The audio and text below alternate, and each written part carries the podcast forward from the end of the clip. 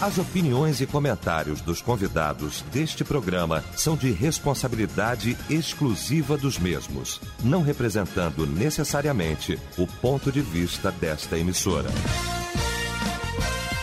A partir de agora, Debate Melodia. Para um planeta de audiência, a partir de agora começa então o nosso debate, o Debate Melodia, nesta manhã maravilhosa. De segunda-feira, hoje, dia 12, 12 de junho de 2023. Bom saber que você está ligado aqui com a gente.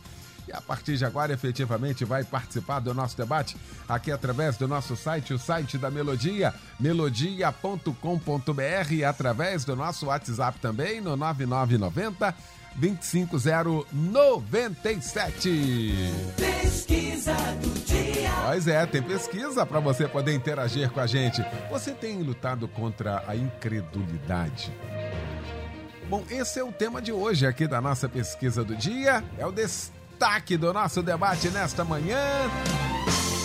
Quando a Melodia tem o prazer, a honra de receber para a gente tratar deste assunto os nossos mestres, né? Pastor Paulo Afonso Generoso, da Assembleia de Deus Betel, em São Miguel, São Gonçalo. O pastor Paulo Roberto de Oliveira Ramos, da Igreja Batista Monte Oreb, em Campo Grande. E o pastor Osiel Nascimento, da nossa ADEC, a Assembleia de Deus em Queimados. Vamos começar então esse nosso debate orando. E o pastor Osiel vai estar orando, abrindo esse nosso debate.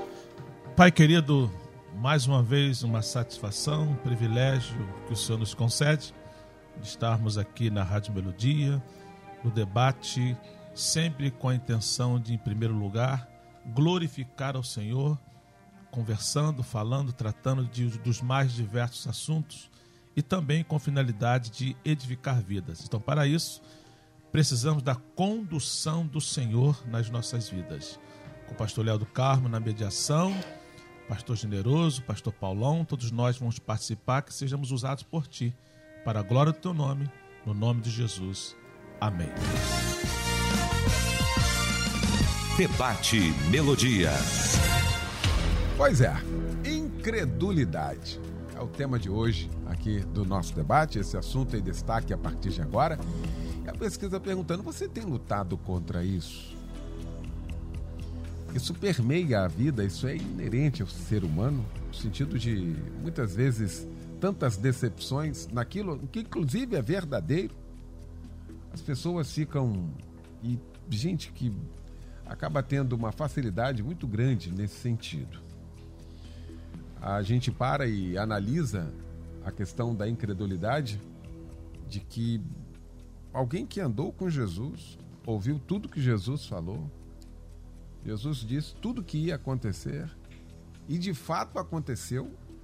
E quando tudo aconteceu, lá estava alguém que não acreditava e que o mestre estava de fato, tinha de fato aparecido a ele. Jesus falou que tudo ia acontecer. Quando Jesus chega, combate primeiramente essa questão da incredulidade. A Bíblia vai dizer que Jesus chega num determinado local, na casa dele, no local dele, começa a fazer milagres, alguém fala assim: ah, isso aí é o filho daquele carpinteiro. Ah, isso aí. Aí a Bíblia diz assim: que Jesus não pôde fazer. Não é que ele não podia fazer, porque ele não tivesse poder para fazer, mas a incredulidade acabou afastando aquilo. Veja como é que é isso. Poderíamos citar aqui outro exemplo, e será aprofundado isso, do pai que levou o filho endemoniado, os discípulos, e os discípulos não conseguiram ali expulsar aquele demônio, ele vai reclamar com Jesus. E quando Jesus pergunta se de fato ele acredita, ele diz: então me ajuda na minha incredulidade. Bom, vamos para o debate? Tem muita coisa para a gente falar nessa manhã. Meu mestre querido, sempre muito bom tê-lo aqui no nosso debate. Que alegria poder revê-lo também nesta manhã. Bom dia, pastor Paulo Afonso Generoso. Bom dia, querido pastor Eliel do Carmo, e é querido mesmo, né? Bom dia também ao meu querido pastor Osiel. Bom dia ao meu querido pastor Paulo Roberto. E ao querido ouvinte da Rádio Melodia em todo o Brasil e todo mundo pela internet. Ele é o tema quente. Quente. com certeza, eu com o meu, a minha, meu parco conhecimento, eu, eu preciso escrever isso tudo e já deixar pronto alguma coisa, né? Mas eu queria começar é, dizendo que a incredulidade é uma recusa deliberada em crer e é uma profunda agressão a Deus. Eu vou repetir isso. É uma profunda agressão a Deus. Campbell, Campbell Morgan, ele disse o seguinte: a incredulidade não é uma falha de compreensão intelectual, é uma desobediência às ordens claras de Deus.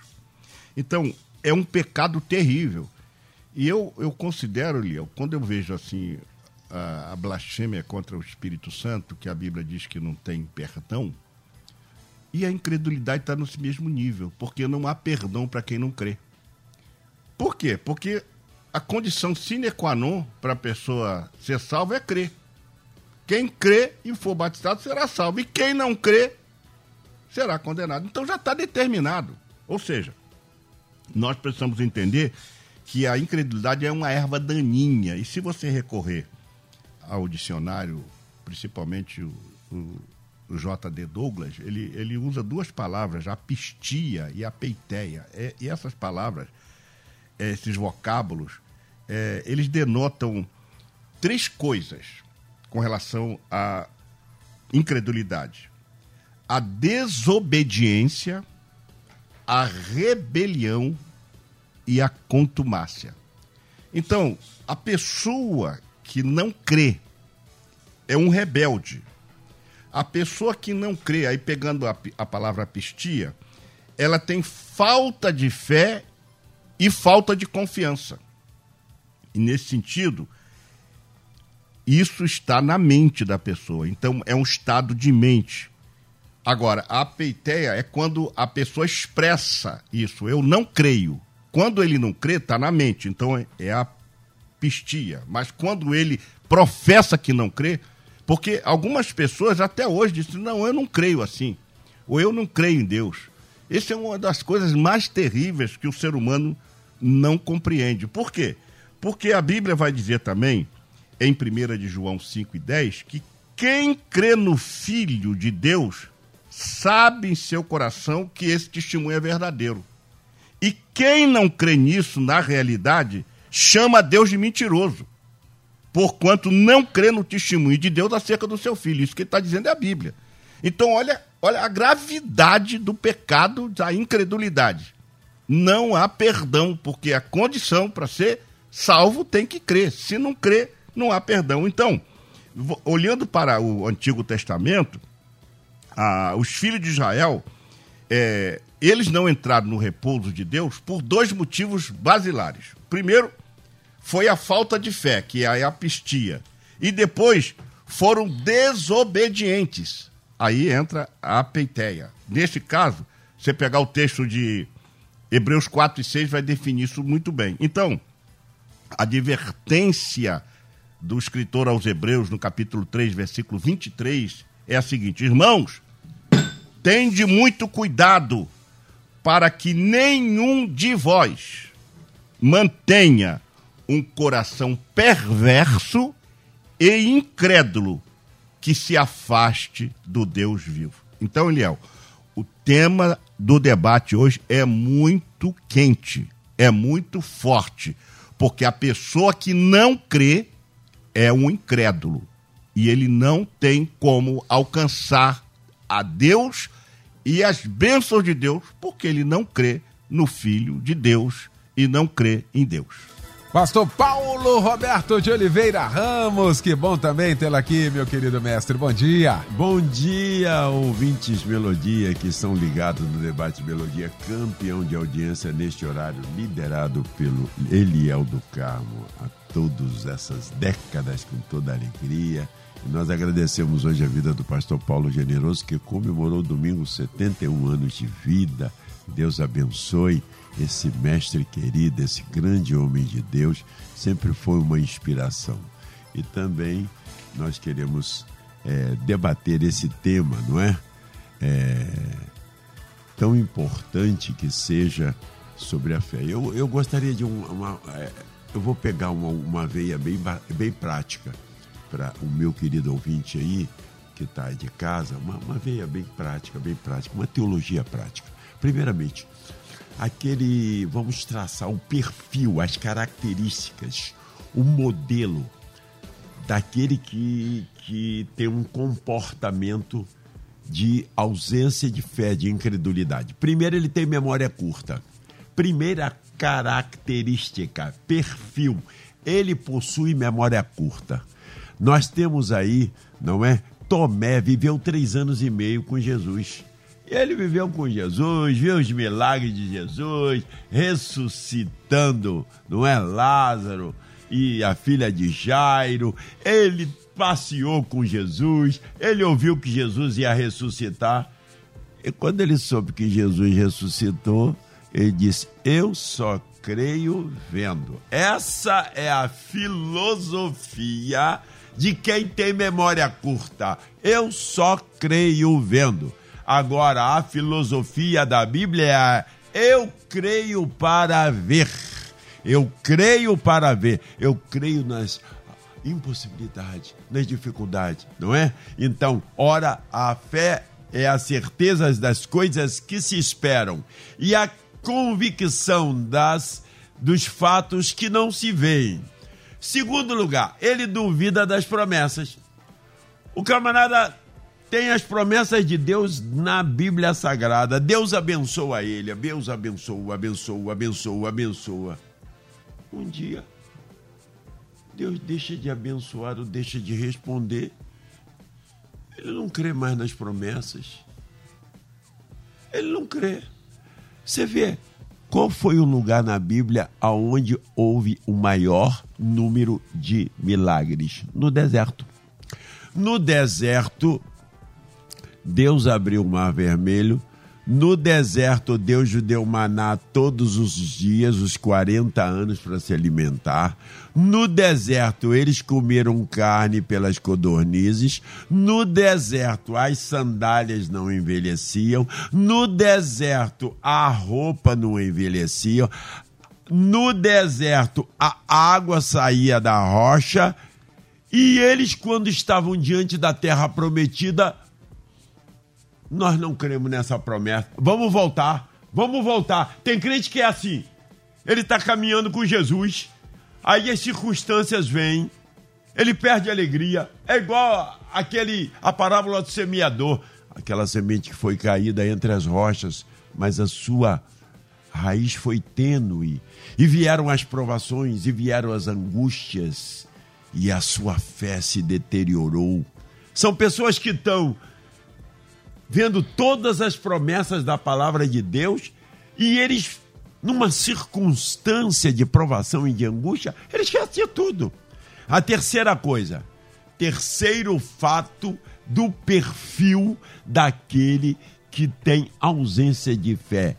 Ele tem o foco na sua vida nas impossibilidades. Qual é a palavra-chave dele? Não, eu não posso.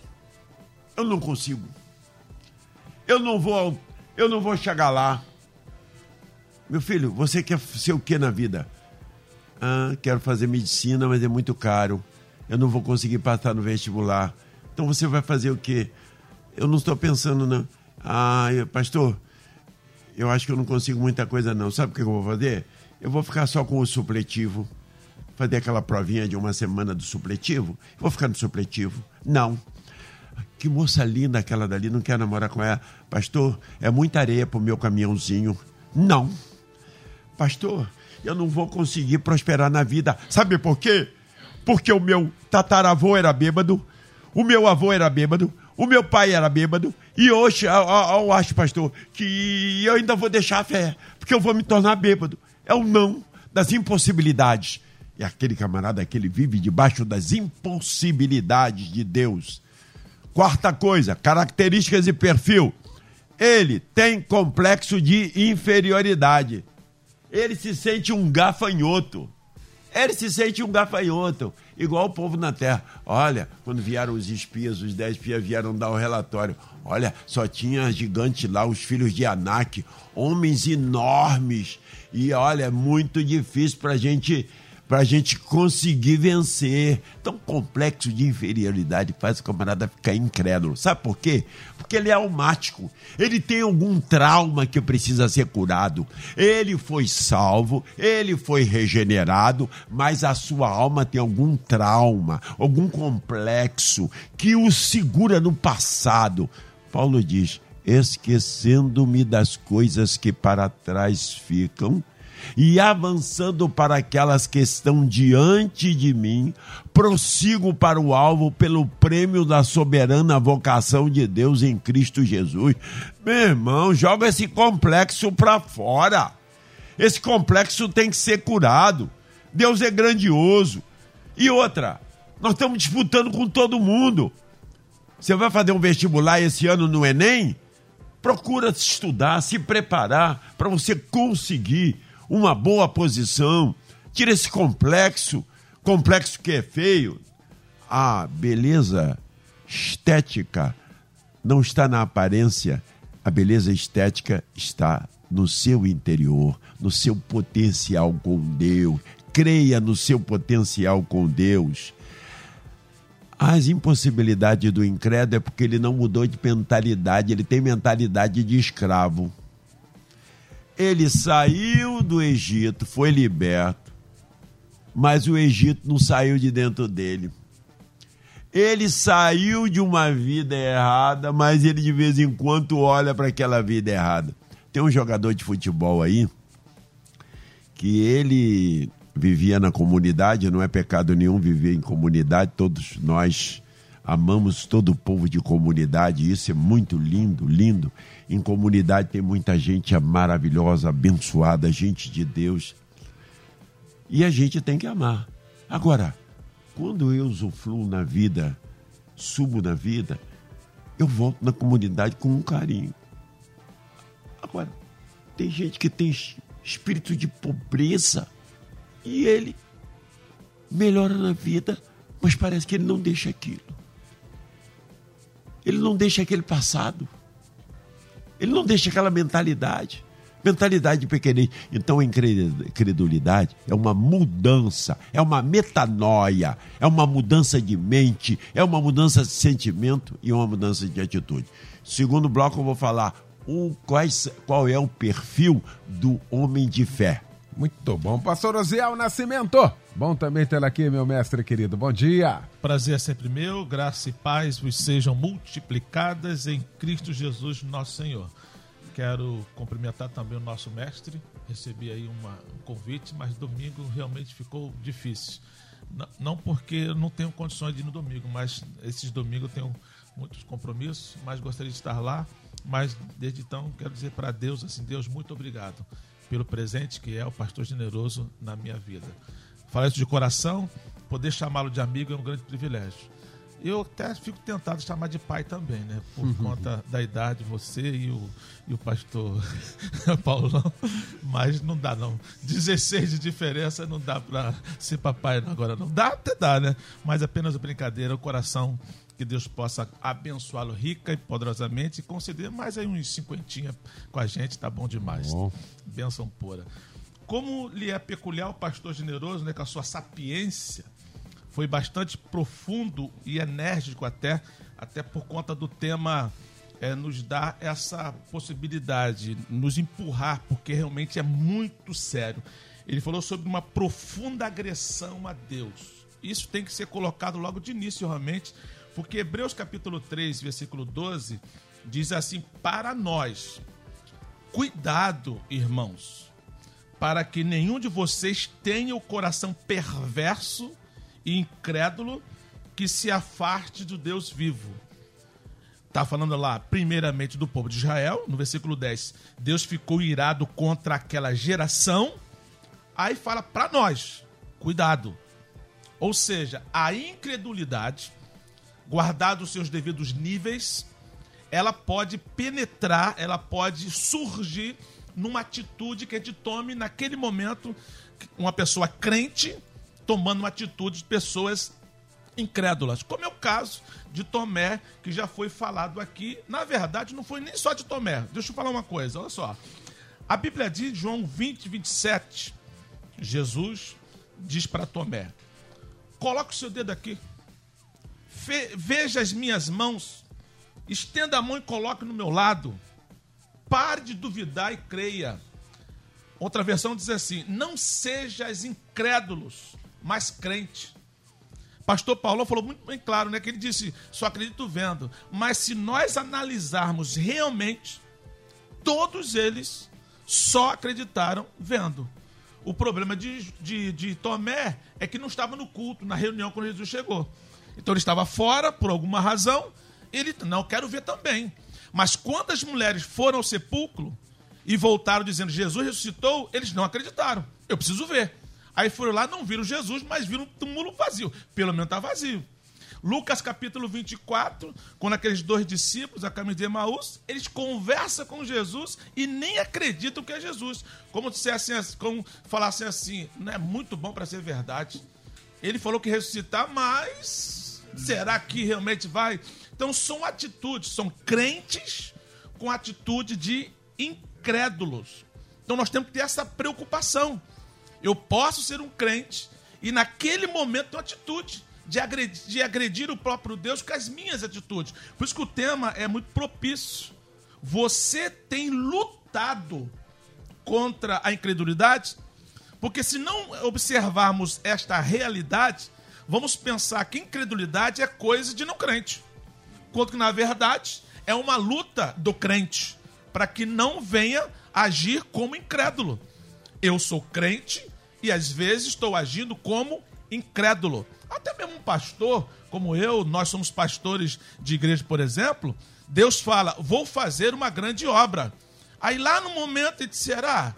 E como é que vai ser para chegar a finança tão necessária? Aí Deus fala para mim assim, Osiel, primeiro identifica a visão, depois eu venho com a provisão.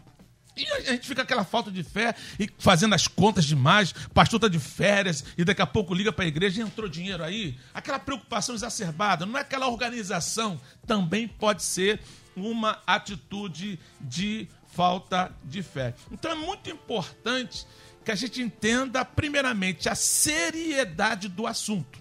Pastor Paulão foi muito prático e realmente tem que ser assim. Na prática, no dia a dia, a gente acaba tendo atitude de incrédulo. Eu sou crente, mas eu tenho que agir como tal. E a palavra crente aqui, é claro que a gente pode colocar, como no outro debate que nós falamos aqui, crente até o diabo é. Mas quando Jesus fala de crente, fala do crer. Aquele crepistel do grego, que tem confiança, adesão, tem compromisso com o Senhor. Creia no que eu estou falando, não seja incrédulo. Então, eu acredito que todos nós temos que manter uma luta contra esse tipo de incredulidade. Como bem disse o pastor generoso, agride a Deus essas atitudes não podem. As nossas atitudes têm que ser atitudes de crentes que glorificam a Deus nas suas ações. Muito bom. Deixa eu seguir aqui direto com o pastor Paulo Afonso. E essa dificuldade e essa luta, de fato, aumenta, pastor Paulo Afonso, quando a gente ouve muita gente ensinando, dizendo, primeiro, para minar a eficácia e a verdade bíblica. Quando muita gente do público diz assim, por exemplo, no livro de Jó não foi um livro. Aquilo foi uma alegoria. Meu irmão, como é que é isso? Então já é complicado você acreditar de que tem um cara que perdeu tudo na vida, perdeu dez filhos, perdeu todo mundo e glorificar a Deus. Então, já que é uma, uma alegoria, por alegoria, sim. Não, mas aquilo ali foi na prática. A pessoa coloca dúvida na questão do dilúvio. Se o dilúvio foi parcial, se o dilúvio foi total, se foi parcial, foi total, Deus fez o que ele tinha que fazer, matou a humanidade. O resultado que ele queria foi feito.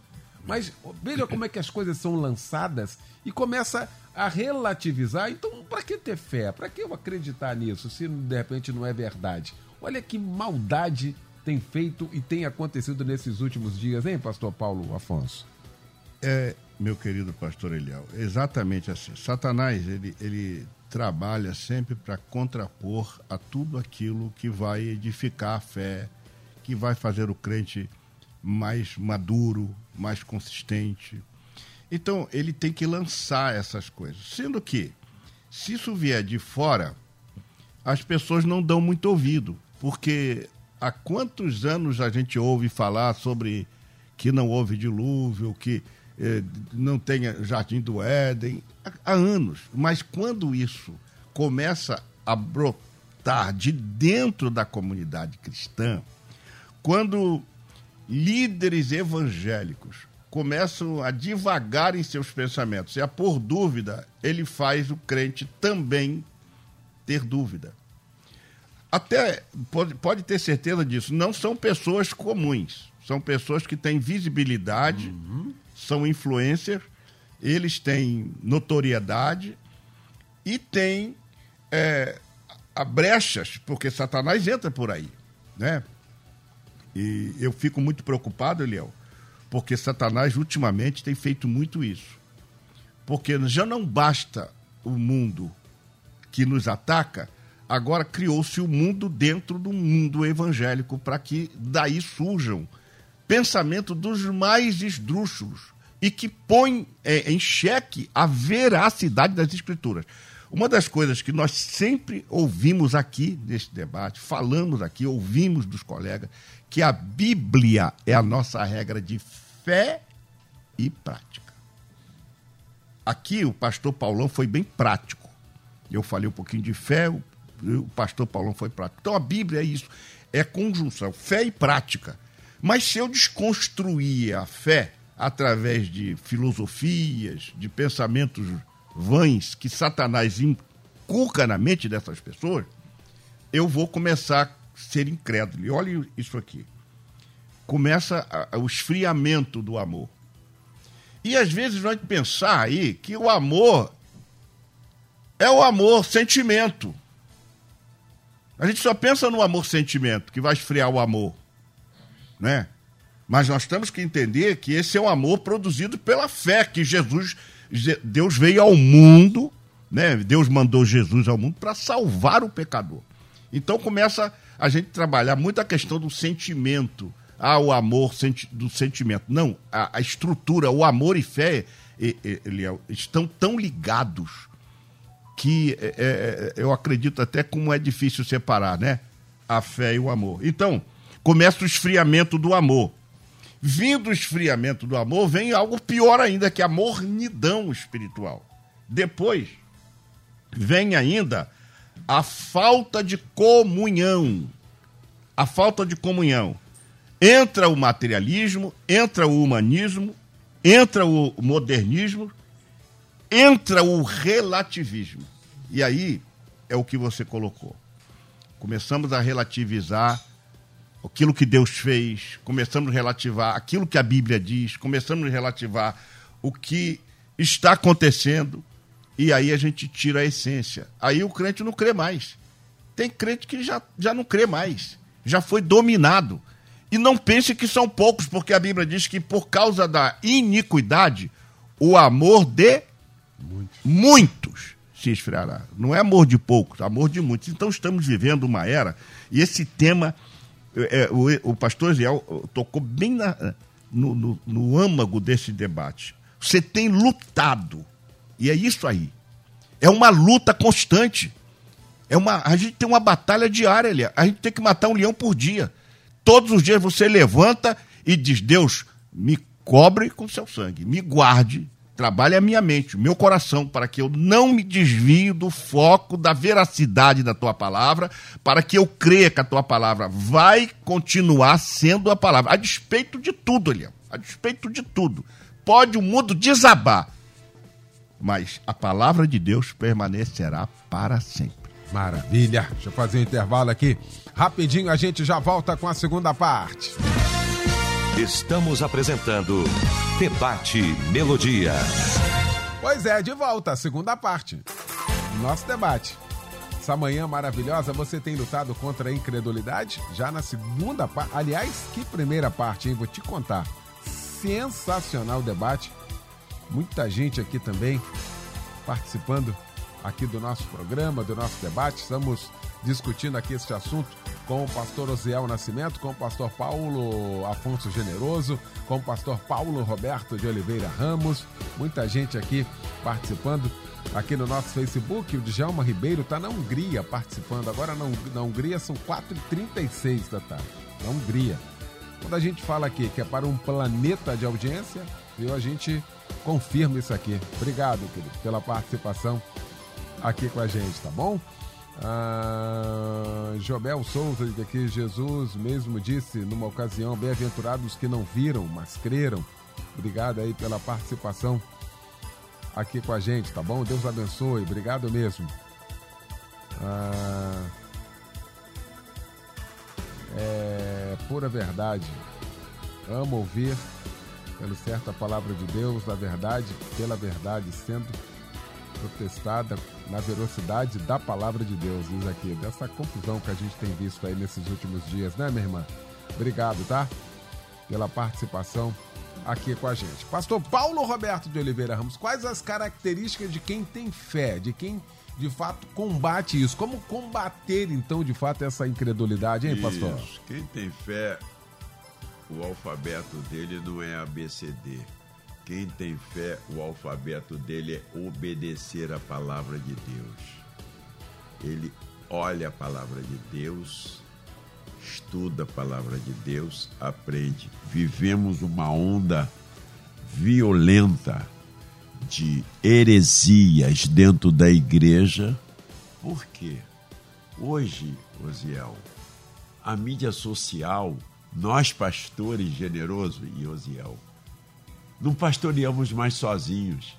O povo pega mídia social e fica bebendo de vários pregadores e heresias e desobediência à palavra. Há dois domingos atrás eu tive que pregar sobre o estado intermediário da alma. Fazer, eu criei agora na igreja é a ovelha pergunta, o pastor responde. 15 minutos antes do sermão, veio uma senhora na nossa igreja e se agregou ao nosso povo e ela veio falando que a alma ela dorme até o dia da ressurreição, fica dormindo, o sono na alma, fica dormindo. E eu tive que desfazer, desconstruir. Aí eu fui descobrir aonde? Foi assistir o caso de um pregador, de uma pessoa que é muito famoso e que bebeu naquilo dali.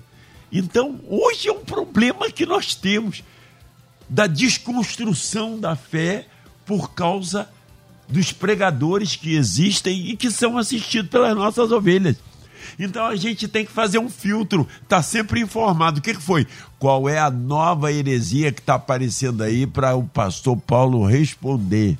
Entendeu? Então eu criei isso. Pastor Paulo responde. Então eu vou tirando, tirando, tirando os carrapichos das ovelhas. Porque o nosso povo está ouvindo. Os jovens da nossa igreja, eu tenho uma tremenda preocupação de três anos para cá, Eliel. Sabe o que é? Os nossos jovens universitários.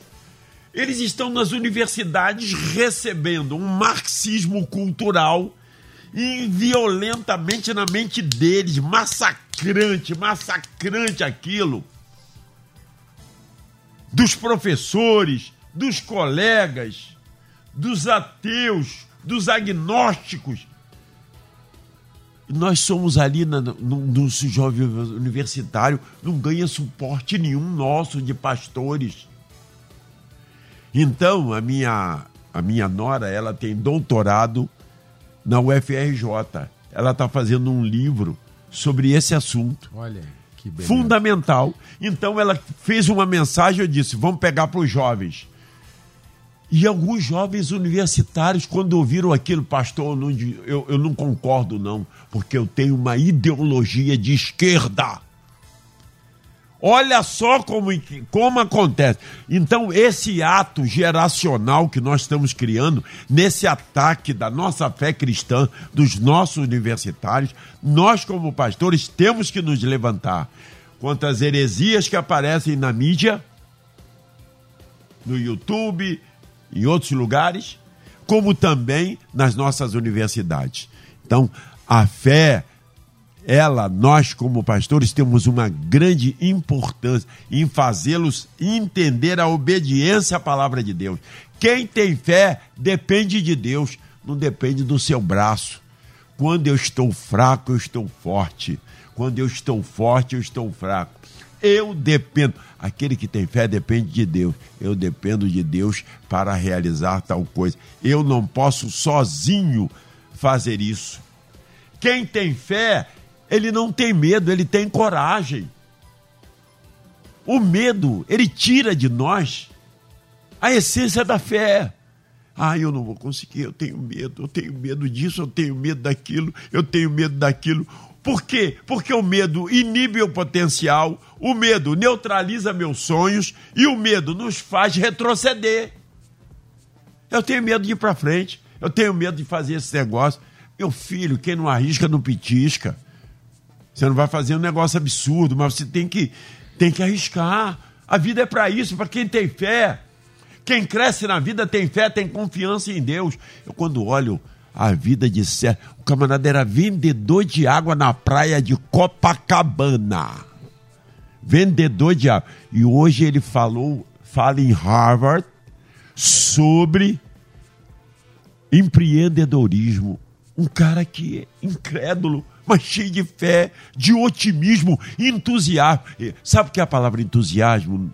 É cheio de Deus eu sou cheio de Deus, eu sou entusiasmado pela vida, eu vou crescer, eu vou crescer espiritualmente. O objeto da minha fé é Cristo, não é sincretismo, não.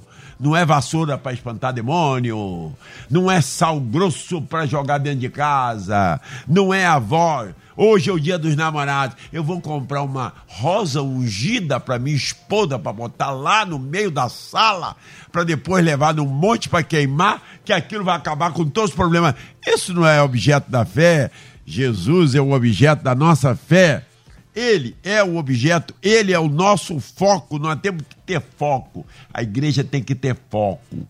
E essa falta de foco é adversidades empecilhos sempre existirão na nossa vida. Elas devem servir como combustível da nossa fé. Tá ruim? Vai melhorar em nome de Jesus. Muito bem. Ah, um ouvinte diz aqui, participando aqui através da, do nosso canal no YouTube. Eu achei interessante até para a gente fazer essa diferença aqui, pastor Oziel. Os ateus estão lendo mais a Bíblia do que os pastores. Deixa eu. Porque essa é uma fala antiga. Sim, sim. Né? Que a gente ouve, não, porque o fulano de tal, a gente sempre ouviu, até em público, fulano de tal, aí dá o nome de um fulano que ah, é muito inteligente, ele conhece a Bíblia mais que pastores. Só que ele não acredita. Uhum. Acredita. Aí pra quê? Que, sabe pra quê? Qual é a intenção dele? Não tem, pra quê? É mais um livro que ele leu e acabou, entendo, morreu ali. Eu entendo, pastor que quando a gente estuda um pouquinho na, no seminário, a gente vê a diferença entre exegese e a exegese. A exegese, você está com a intenção de aprender com a Bíblia através de pesquisa o que ela diz para você. A exegese, você já tem um pensamento formado e procura versículos isolados de uma forma até inteligente para poder corroborar com aquilo que você já está pensando, ou esteja pensando. Então, esses filósofos são espertos. Eles falam aquelas palavras que realmente, aparentemente, é, vão coadunar com aquilo que estão falando. Eu sempre uso a palavra de 1 Carta aos Coríntios 15, acho que é os 18, que diz assim: aqueles que morreram em Cristo estão perdidos. E agora? Como é que você trabalha esse versículo? Quem morreu em Cristo está perdido. Mas ele isolado. Agora pega todo o contexto. Paulo combate aqueles que pregam contra a ressurreição e depois define. Se Cristo não ressuscitou, logo, quem morreu em Cristo está perdido. Mas ele ressuscitou, ele afirma tudo. Então, todo o contexto diz bem claro que Jesus ressuscitou e nós vamos ressuscitar com ele. Mas só o 18 dá uma ideia diferente.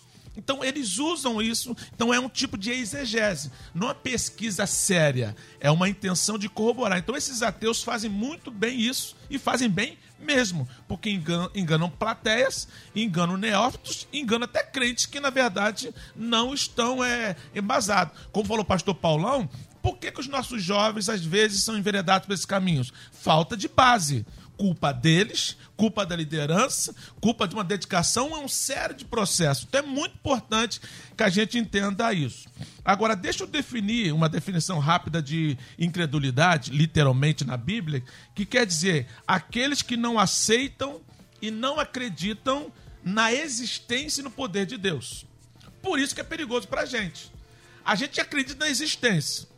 Aí, de repente, no dia a dia, a gente não acredita no poder de Deus, no que Ele pode fazer nas nossas vidas. Por isso que há necessidade de lutarmos contra a incredulidade. Eu creio que Deus existe, mas eu estou agindo como se não tivesse poder para agir na minha vida. Então, isso é muito importante que a gente entenda. Aí eu falo, com, faço uma pergunta: como lidar com a incredulidade? Primeiro, por meio da oração. Gente, a oração é uma arma extraordinária que te fala com Deus e ouve ele falar com a gente. Através do estudo sistemático profundo da palavra do Senhor. Pastor Paulão falou também, através da obediência. Não adianta dizer que a Bíblia é a palavra de Deus e viver como se ela fosse um livro comum. Então eu tenho que praticar isso. Então a incredulidade vai sendo combatida quando eu trago a memória, como diz lá Lamentações 3:21, o que me traz esperança. Agora, como trazer à memória aquilo que eu nem sei que existe? Eu tenho que estudar na poderosa palavra de Deus. Um, outra, um outro ponto que você também tocou logo no início, pastor Leal, que eu acho muito interessante para combater a incredulidade é a sinceridade diante de Deus. Como aquele homem. Jesus perguntou ao pai do menino: há quanto tempo ele está assim? Desde a infância, respondeu ele. Muitas vezes o tem lançado no fogo e na água para matá-lo. Mas se podes fazer alguma coisa. Olha só, é, olha como o pai chega para Jesus. Mas se podes fazer alguma coisa, tem compaixão de nós e ajuda-nos. Aí Jesus, se podes, disse Jesus, tudo é possível aquele que crê. E imediatamente o pai do menino exclamou: Creio. Aí ele fez uma análise assim: ajuda-me a vencer a minha incredulidade. Então sejamos sinceros. Até onde vai essa minha crença? Até onde vai a minha fé? Eu tenho que ter fé, mas as minhas atitudes não corroboram com aquilo que eu estou dizendo. Então seja sincero e admite: Senhor, ajuda-me. Então, essa, essa palavra que o pastor Paulão falou sobre agirmos com fé, a gente consegue também com a ajuda de Deus. Então, a sinceridade é um caminho para a gente entender que estamos lutando contra a incredulidade e o Deus de amor, o Deus de paz, com uma paz que excede a todo entendimento, vai nos dar condições, vai nos ajudar, na verdade, a vencermos isso. Então, um assunto sério um assunto extremamente importante e que a gente tem que lutar e nós vamos vencer com a ajuda do Espírito Santo. Muito bom.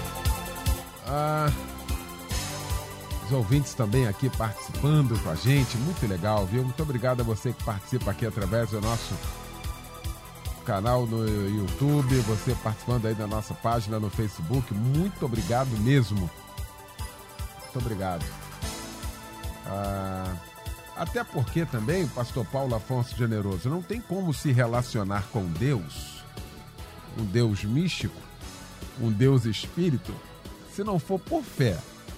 Não tem jeito, se não for por fé. E aí Hebreus vai, capítulo 11, vai destrinchar isso.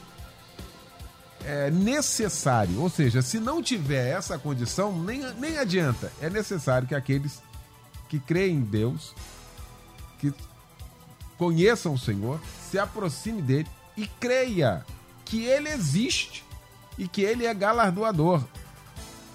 Se não tiver fé, você vai ser um grande otimista, vai ser um cara muito inteligente, mas se não tiver fé, não tem como se relacionar com Jesus, com Deus, porque é místico, a gente não toca, a gente não visualiza, mas a gente crê através da fé. Eu acho que isso é importante a gente poder falar, porque isso acaba abarcando, pastor Paulo Afonso, toda uma vida de uma vida cristã, para a vida cristã, no nosso relacionamento, no nosso aprofundamento, no nosso mergulho nisso, não, pastor Paulo Afonso? Eliel, você tocou agora no ponto é, nodal da questão, porque você citou um texto muito rico que está em Hebreus 11, 1. É, sem fé é impossível, impossível, não diz que não pode, diz que é impossível agradar a Deus, porque é preciso, em algumas traduções é necessário que aquele que faz, aí eu deixo eu complementar para o ouvinte entender, que faz um movimento em direção a Deus, a palavra grega ali é exetousin, quer dizer o seguinte, que é, é, a fé é, é o firme fundamento das coisas que se esperam, né? Então, quem faz um movimento em direção a Deus precisa primariamente crer que Ele existe. Porque se a gente não crer que Deus existe, a gente vai ficar trabalhando é, um ser que é, é inexistente. Então, a fé, ela, ela é. John Darby, para mim, definiu muito bem: a fé é a substancialização. Ou seja, a fé é algo substancial para a relação entre Deus e o homem. Porque sem ela é impossível. Então, qual é a, a ação do crente? Fazer um movimento contínuo em direção a Deus. Cada vez mais. Não é que Deus vai fazer a fé dele ser do tamanho de um grão de mostarda. Não, não, a fé não tem tamanho. A fé ela, ela faz a junção de dois mundos, o mundo subjetivo ao mundo objetivo. Quando junta esses dois mundos, há a concretude, há a realização, há o efeito daquilo. Então, é um movimento que se faz em direção a Deus. Agora, primariamente, tem que crer em Deus. Que se o crente fica ouvindo esses pregadores que falam aí esses falsos pregadores, não vou dizer os pregadores, mas os falsos pregadores que falam aí essa, essas heresias, ele não está crendo em Deus, porque tem que crer na palavra de Deus. Afinal de contas, a Bíblia não é a regra de fé e prática. Então, se ela for só uma regra de fé, não, não tem sentido. Ela tem que ser praticada. Então, quando a gente pratica, é igual manual tem lá uma geladeira cheia de, de botõezinhos, mas você não lê o manual, tu não sabe o que, que vai fazer ali. Aí tu tem uma geladeira, mas tu não sabe operacionalizar a geladeira. Então você tem que ficar procurando os botõezinhos. O que, que é isso aqui? Você tem que ler o manual. Uma das grandes questões. A Bíblia, quando a gente lê, a fé, Eliel, ela vem pelo ouvir. E o ouvir é a palavra de Deus, não é o escutar, ela vem pelo ouvir. Ou seja, quando eu inter, internalizo dentro do meu coração, quando trago para dentro de mim aquela palavra que está escrita. Sem fé é impossível agradar a Deus, porque eu preciso fazer um movimento em direção a Ele, crendo que Ele existe e que Ele vai me recompensar por este ato. A minha vida, Eliel, foi de experiências com isso. Eu ontem, esses dias mesmo, citando como é que nós compramos aquele, aquele templo. Uhum. Numa expressão de fé, numa quinta-feira, sem recurso nenhum, nenhum, nenhum. Eu disse assim, irmãos, vamos comprar este templo. E todo mundo falou: vocês creem que nós vamos comprar? Não importa os meios pelos quais Deus vai usar para você alcançar o fim. Mas o importante é você focar no fim. Então nós falamos isso e aquilo Deus falou assim: ah, é? Você quer o. Senhor, levantamos as mãos lá. Ele é a história que está no meu livro, Quando o Milagre Acontece. Foi, foi verdadeira, passou isso. Foi tudo que aconteceu. O fato de eu de eu ser mandado embora da empresa. Não nem mandei embora, não foi mandado embora literalmente, porque um me mandou embora, o outro me manteve, foi uma briga e até que a coisa se resolveu. E que no final valeu exatamente para dar Foi exatamente tudo, né? isso. Quando no final a gente não entende os caminhos de é, Deus, Eliel. Os caminhos de Deus aparentemente são tortuosos. Por que, que às vezes Deus coloca. Olha só, você falaria dos seus sonhos hoje para qualquer um? Não. Mas por que, que José falou do sonho dele para os irmãos? Porque se ele se cumprisse lá na frente, ninguém saberia que aquilo foi um, um alvo, um projeto, um sonho de Deus, que Deus implantou no coração dele. Então ele falou, eu já não falaria hoje. Chegar para um grupo assim, ó, pessoal, Deus me deu um sonho aqui, eu ficaria na minha. Não é verdade? Todo mundo hoje assegura um pouco. Mas ele falou, porque lá na frente, os irmãos dele, poxa, nós te fizemos mal. Que mal que vocês? Vocês fizeram mal nenhum, rapaz. Isso tudo foi para que a gente fosse salvo. Deus fez tudo para salvar. Os meios pelos quais Deus vai fazer, Léo, é dele. Porque no meio da tempestade, às vezes Jesus está dormindo na popa do barco. Mas a gente está remando. Eu sempre digo que Jesus não foi socorrer os discípulos na quarta vigília da noite. Não foi. Porque se Jesus tivesse que ir lá para socorrer, a palavra dele então não teria validade. Porque ele diz: vão para o outro lado. Quem é responsável? É ele quem mandou. O barco está lá. Aquele barco nunca iria afundar. Nunca iria afundar. E Jesus não foi para salvar eles. Jesus foi para passar para o outro lado.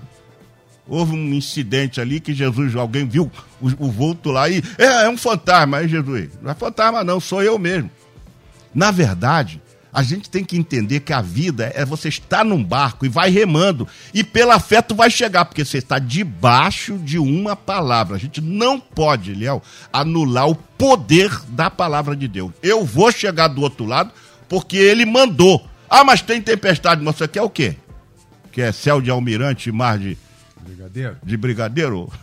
ou ao contrário? Não importa. O que importa é que você chegando do outro lado vai dar tudo certo. Agora, a vida é isso, tem tempestade mesmo, tem, tem tempestade, mas a fé é você pegar o remo e vou em frente. Pô, mas tá difícil, mas vou chegar.